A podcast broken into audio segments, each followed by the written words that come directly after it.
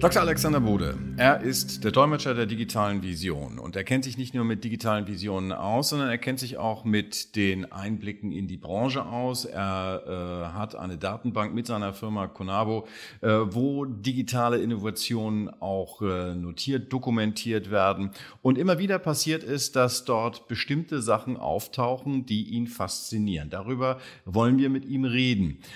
Herr Dr. Bode, Sie haben uns äh, eine Innovation vorgestellt. Das ist eine Geräuschunterdrückung für Videokonferenzen. Was ist daran so besonders? Was fasziniert Sie so daran?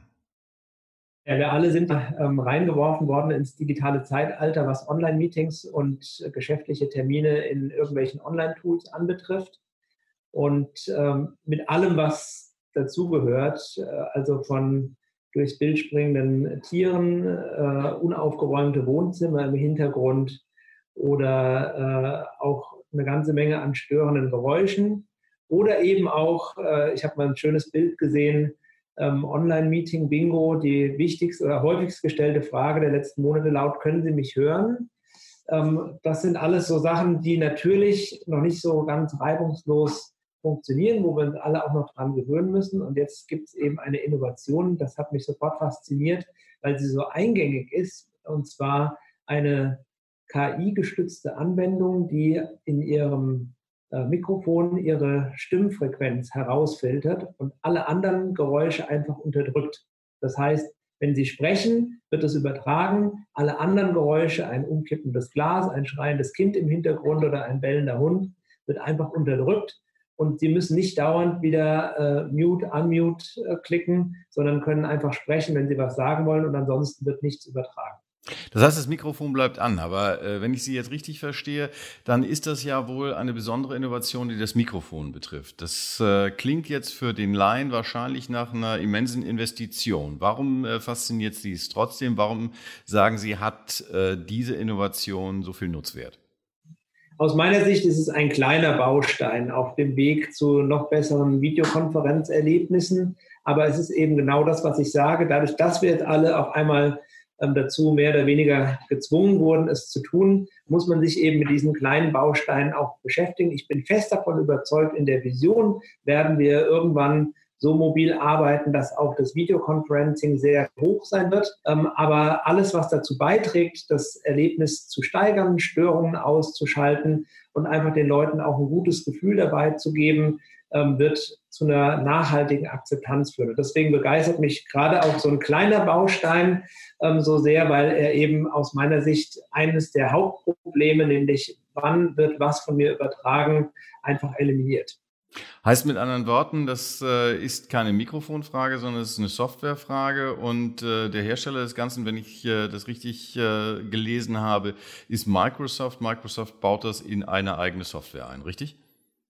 Davon gehe ich jetzt mal aus. Sie setzen ja im Moment jetzt alles auf das Microsoft Teams Produkt als Nachfolger von Skype und bauen das natürlich jetzt auch ähm, massiv aus, um den Markt für sich auch entsprechend zu erobern.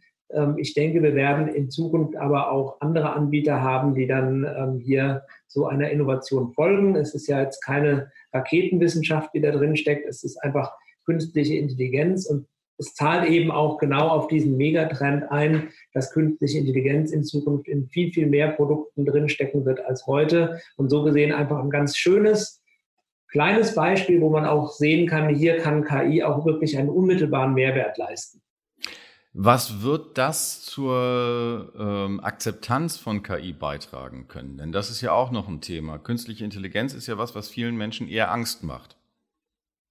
Viele Menschen denken beim Thema KI an Roboter, die durch die Straßen ziehen und die Weltherrschaft an sich reißen. Ich sage jetzt mal so als Horrorszenario. Ich glaube, wir werden einfach lernen und verstehen müssen, dass KI uns an ganz, ganz vielen Stellen im Leben wahnsinnig unterstützen kann ähm, und wir das wie selbstverständlich hinnehmen. Und wir haben ja in der Vergangenheit der Menschheitsgeschichte viele solcher Punkte, angefangen von der Elektrifizierung oder auch die erste Eisenbahn, die damals als Höllenmaschine bezeichnet wurde, wo es dann pseudowissenschaftliche Untersuchungen gab, dass die Reisegeschwindigkeit von 30 km/h dem menschlichen Organismus schadet.